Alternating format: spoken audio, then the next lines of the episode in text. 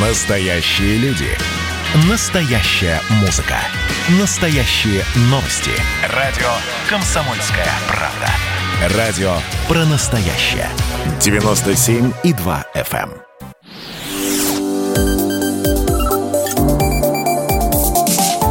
Что нового в союзное государство? Здравствуйте, в эфире программа «Что нового? Союзное государство». Я Михаил Антонов. И традиционно в завершении недели мы обсуждаем в прямом эфире с экспертами, в том числе, самые важные события, происходящие в союзном государстве. Ну и вот какие темы были на этой неделе.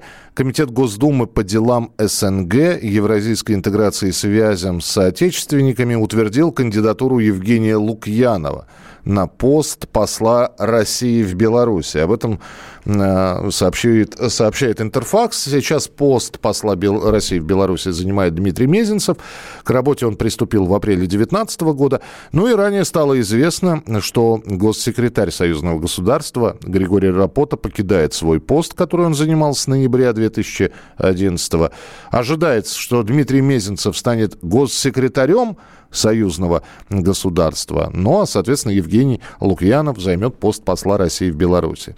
И Москва в третий раз за последние три года меняет посла в Минске. В Нижегородскую область из Белоруссии прибыли военнослужащие для участия в совместных учениях. Об этом сообщает пресс-служба Западного военного округа. Белорусские военнослужащие будут участвовать в учениях вместе с подразделениями гвардейской танковой краснознаменной армии Западного военного округа. По данным Минобороны Беларуси, с 9 по 20 марта на полигоне Поливна 31-й отдельной десантно-штурмовой бригады в Ульяновске также пройдет совместное батальонное тактическое учение. Э, руководить ими будут зам командующего воздушно-десантными войсками э, вооруженных сил Российской Федерации. В этих учениях участвует усиленная десантно-штурмовая рота 38-й отдельной гвардейской десантно-штурмовой бригады сил специальных операций Вооруженных сил Беларуси. И еще одна новость, о которой хотелось бы поговорить вот уже с экспертами. Не так давно, 23 февраля, в День защитника Отечества, на телеканале «Белрос» состоялась премьера документального фильма «Ржев. 500 дней в огне». Это история одного из самых кровопролитных сражений Второй мировой войны. История, которая собиралась буквально по крупицам. Уникальные кадры военной хроники, интервью экспертов, комментарии историков и живые воспоминания самих участников битвы.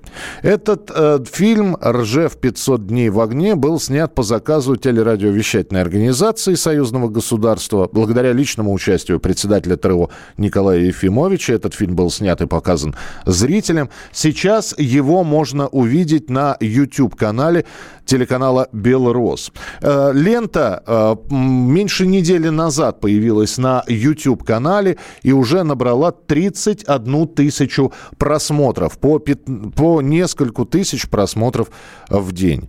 Ну и стоит отметить, что ленту ждали очень давно, потому что за последние 10 лет ТРО не снимала ни одной вот по похожей документальной киноленты. Последний фильм десятилетней давности – это «Брестская крепость». Ну и сегодня мы с нашими экспертами попробуем разобраться, в чем феномен этого фильма. И с нами на прямой связи председатель комиссии парламентского собрания по информационной политике Геннадий Давыдько. Геннадий Брониславович, приветствую вас. Добрый день. Здравствуйте. Да, добрый день. Добрый. Ну, во-первых, э, Оказывается, и YouTube смотрят, и смотрят не только какие-то развлекательные э, видео, э, смешные ролики, но свыше 31 тысячи просмотров документальной ленты, тяжелые ленты, ленты исторической. Это говорит о том, что людям интересно, и люди хотят смотреть такие фильмы. Хотелось бы в это верить, но тут много других обстоятельств. Ведь само слово «ржев», вообще историю этого сражения, можно считать как это один из скелетов в шкафу нашей близкой достаточно истории. И вот э, это трагическая часть Великой Победы.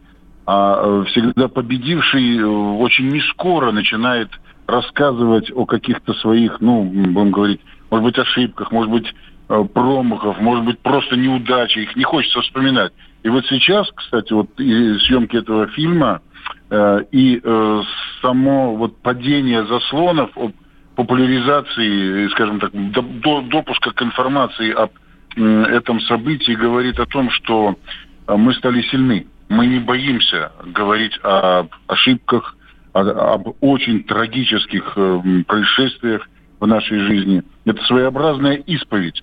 И я думаю, что э, само слово «Ржев», документальное кино о Ржевском событии, о Ржевской битве, о Ржевской трагедии, как угодно можно говорить, оно привлекает уже людей, потому что это, опять же, вскрытие очередного какой-то тайны, тайны, тайны. То есть белое, вот белое, это... пятно переста... белое пятно в истории Великой Отечественной перестает быть белым? Да, это привлекает людей всегда, когда приоткрываются какие-то закрытые материалы, Э, на то, что было. Тем более, что фильм стоит того, чтобы его посмотреть, и не все знали документально и так официально, что людей бросали в атаку без оружия, да будешь в бою оружие. Как mm-hmm. это вообще может быть, да?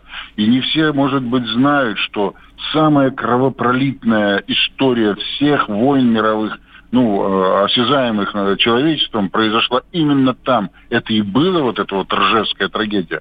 1 миллион 300 тысяч молодых мужчин, и не очень, может быть, молодых, ну, погибли э, в этой бойне. Это история человечества, вот знает только вот эту самую большую. И, э, ну, ну и про это молчат. Ну, и, теперь, кстати говоря, и, да, и немцам не очень выгодно про это говорить, потому что они же тоже там сходили с ума, пулеметчики. Э, они не понимали, что происходит. Э, и вряд ли они потом были уже хорошими солдатами, потому что эта травма психологическая была нанесена и им, и всем. Я им не сочувствую, конечно, но э, это страшно представить.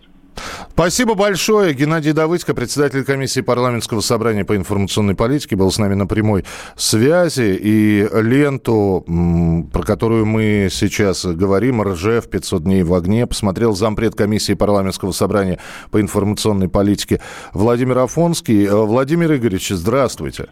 Здравствуйте. Ну, опять же, я все на количество просмотров смотрю, и я понимаю, что ленту для свободного демонстрации в YouTube, она появилась несколько дней назад, и я думаю, что цифры будут расти, и это опровергает, соответственно, мнение о том, что историю помнят только три поколения, вот, потому что нужно почитать отзывы, что пишут про этот фильм. Но вы зампред комиссии по информационной политике. Может, стоит э, предложить ТРО, телерадиовещательную организации еще идеи для документальных фильмов про Великую Отечественную войну и вообще это сделать каким-то отдельным направлением?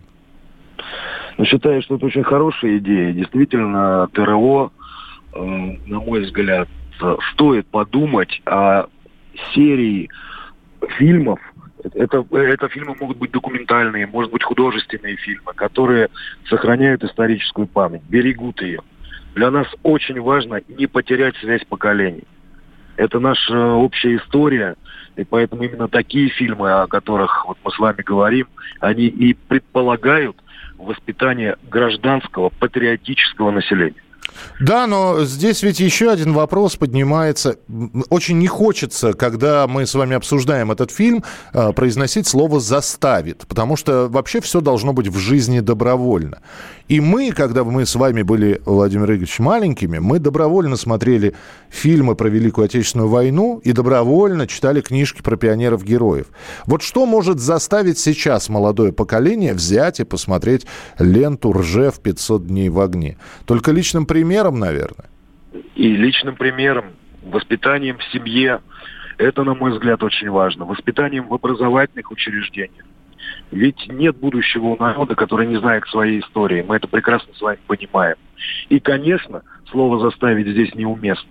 Здесь уместно э, слово инти, э, «интерес». Заинтересовать. Э, заинтересовать с тем, чтобы э, это действительно было э, делением души. Посмотреть, что происходило, и как наши героические предки противостояли фашизму, противостояли агрессии, ценой собственной жизни, а, самопожертвованием, не щадя за живота своего. Поэтому, на мой взгляд, конечно, вот э, неразрывная связь поколений предполагает э, интерес к тем трагическим событиям, что произошло. И что мотивировало людей на то, чтобы принести себя в жертву, э, не оглядываясь назад чтобы страна жила. Ну, это, это крайне важно, это очень чувствительная такая нить. Спасибо большое. Зампред комиссии парламентского собрания по информационной политике Владимир Афонский был у нас в эфире. В этой ленте, в документальной ленте «Ржев. 500 дней в огне» показано последнее интервью отца госсекретаря Союзного государства, генерал-майора в отставке военного летчика Алексея Никифоровича Рапоты, который принимал участие в сражении. И именно Алексей Никифорович еще в советское время добивался того, чтобы поставить памятник советскому солдату под Ржевом. И летом прошлого года Ржевский мемориал советскому солдату был открыт. Так что, как вы видите, на YouTube можно не только стримы смотреть, не только смотреть записи ну, каких-нибудь веселых историй или мультики, там можно и какие-то действительно светлые пятна или белые пятна в истории э, заполнять знаниями, э, Поэтому заходите на YouTube, на страницу телеканала «Белрос», смотрите фильм «Ржев. 500 дней в огне». Ну и самое главное, что вы можете оставить свой комментарий. Может быть, предложить тему, вот как вы видите, мы обсуждали сегодня, предложить тему для следующей документальной работы, которую ТРО вполне возможно будет делать. И очень хочется верить, что пройдет не 10 лет, а намного меньше времени, когда мы увидим новый документальный фильм. Это была программа «Что нового? Союзное государство». И ровно через неделю мы будем продолжать обсуждать в прямом эфире с экспертами самые важные события, происходящие в союзном государстве. Что нового? Союзное государство. Программа произведена по заказу телерадиовещательной организации Союзного государства.